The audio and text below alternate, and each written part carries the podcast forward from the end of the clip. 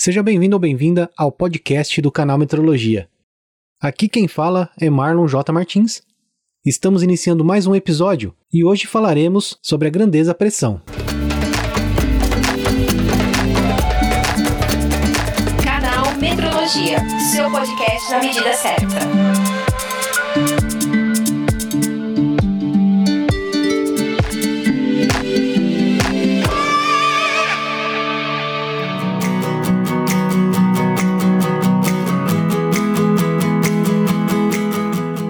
Este episódio é baseado nos artigos do site Unidades de Pressão e Unidades de Medidas e seus significados. Pressão. Estes textos estão no site do canal Metrologia e foram escritos por nosso ilustre colaborador Júlio César. O Júlio também participou do episódio 9, onde conversamos sobre instrumentação e metrologia. O link para o artigo e este podcast estão nas notas deste episódio. Pressão é um termo comum em nosso dia a dia como quando usamos as expressões trabalhar sob pressão ou não aguentar a pressão, sempre que queremos nos referir a situações difíceis. Porém, diferentemente do contexto perceptivo, o conceito físico de pressão é bem fácil. A forma como uma força interage com uma superfície faz com que uma pressão seja gerada. Essa força também pode ser gerada pelo peso de uma substância, que pode ser líquida ou sólida, ou pela expansão de um fluido dentro de um recipiente ou uma tubulação. A unidade de pressão no Sistema Internacional de Unidades é o Pascal, que é equivalente à aplicação de força de 1 newton em uma área de 1 metro quadrado. Um exemplo da interação força sobre área é quando estamos em pé.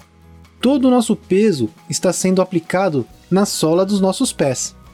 Essa área de contato entre nossos pés e o chão, sob a ação da força-peso, está submetida a uma pressão. A pressão está em nosso cotidiano e sabemos que tudo que se encontra ao redor da Terra sofre ação de sua gravidade, sofrendo uma atração. O mesmo ocorre com a massa gasosa que se encontra no seu entorno. O ar tem massa e, consequentemente, um peso. Este peso está distribuído sobre a superfície da Terra. E como vimos, Sempre que temos uma força, neste caso a força-peso, agindo em uma área ou superfície, temos uma pressão. Neste caso, a pressão atmosférica. A pressão pode ser nossa inimiga ou nossa aliada, dependendo da situação. E dependendo da situação, tentamos aumentá-la ou diminuí-la, de modo que nos favoreça. Conforme podemos ver nesses exemplos. Primeiro, vamos ver as situações nas quais queremos aumentar a pressão na ponta fina de um prego para que ele entre facilmente numa superfície. Quando afiamos uma faca ou uma lâmina de corte, onde diminuímos sua área de contato para podermos cortar usando uma força menor. Assim, queremos que a área de uma lâmina seja a menor possível para facilitar o corte de algo. E quanto menor for essa área, mais afiada a lâmina vai estar. Desta forma, quando diminuímos a área de contato, conseguimos diminuir a força aplicada para realizar uma tarefa com menos força, Agora, vamos ver as situações nas quais queremos diminuir a pressão. Nas fundações de casas, cujo objetivo é distribuir o peso da construção de modo a diminuir a pressão na estrutura sobre o solo. Nas formas alongadas dos esquis de neve, para que aumente a área de contato entre os pés do esquiador e a neve. Isso faz com que o peso seja distribuído por uma área maior, fazendo com que a pressão sobre a neve diminua e o esquiador não afunde. Quando aumentamos a área, a pressão diminui, porque a força se distribuirá cada vez mais pela área de contato, fazendo com que ela seja diminuída. Todos os casos, a grandeza que mais sofre variação para aumentar ou diminuir a pressão é a área. Isso ocorre porque podemos perceber que ela é uma grandeza inversamente proporcional à pressão. Ou seja, se diminuirmos a área, a pressão aumenta. Para fazer um teste simples, basta bater um prego de forma convencional e outro invertido e ver qual é o que vai fixar primeiro e com menor esforço. A grandeza-pressão é uma das mais medidas na indústria, e ela é usada como um método de medição de outras grandezas, como por exemplo a medição de nível, vazão e densidade. Contudo, há uma grande variedade de unidades de pressão usadas industrialmente, que são diferentes daquela que é definida pelo Sistema Internacional de Unidades, o Pascal. Basicamente, podemos dividir a medição de pressão em duas categorias: a escala absoluta, onde esse tipo de pressão é contado a partir do zero absoluto de pressão, ou seja, o vácuo perfeito. Assim, não pode haver valores de pressão menores que zero. E a escala relativa. Sempre que nos referimos a uma medida relativa, queremos dizer que usamos uma outra como referência. Nesse caso, a pressão atmosférica é a nossa pressão de referência. Apesar de ela existir, assumimos que o seu valor é zero. Ou seja, a pressão relativa mede valores de pressão acima da pressão atmosférica e ela também é chamada de pressão manométrica e pressão efetiva. Neste tipo de pressão, os valores medidos podem tanto ser positivos quanto negativos.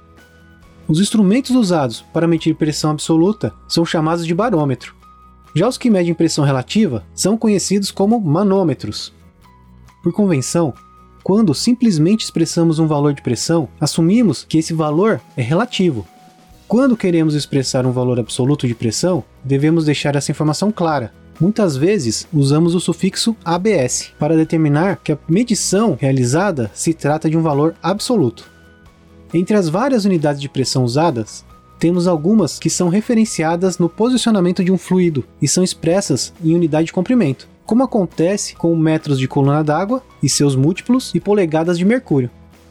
Além destas, temos as unidades Pascal, unidade do SI, seus múltiplos: quilograma-força por centímetro quadrado, libra por polegada quadrada, famoso PSI, atmosfera, bar, entre outras formas de expressão. Este foi mais um episódio do podcast Canal Metrologia. Para mais conteúdo de metrologia, acesse canalmetrologia.com.br. Além do podcast, postamos artigos e vídeos. Fale com a gente através do e-mail contato@canalmetrologia.com.br e pelas redes sociais. É só procurar por Canal Metrologia. Gostaria de agradecer aos apoiadores do Canal Metrologia. Se você curte o Canal Metrologia, considere se tornar um apoiador. Temos recompensas exclusivas para os apoiadores, como nosso grupo secreto do WhatsApp. Se quiser mais informações de como apoiar e quais as recompensas, vou deixar o link nas notas deste episódio. Existem outras formas de contribuir com o canal Metrologia. Apresente o canal para um amigo ou colega. Inscreva-se em nosso canal no YouTube e deixe sua avaliação para este podcast na iTunes. Toda contribuição, seja ela paga ou não, é muito bem-vinda. Nosso podcast também está no Spotify. É só buscar por Canal Metrologia. Obrigado pela companhia e até o próximo episódio.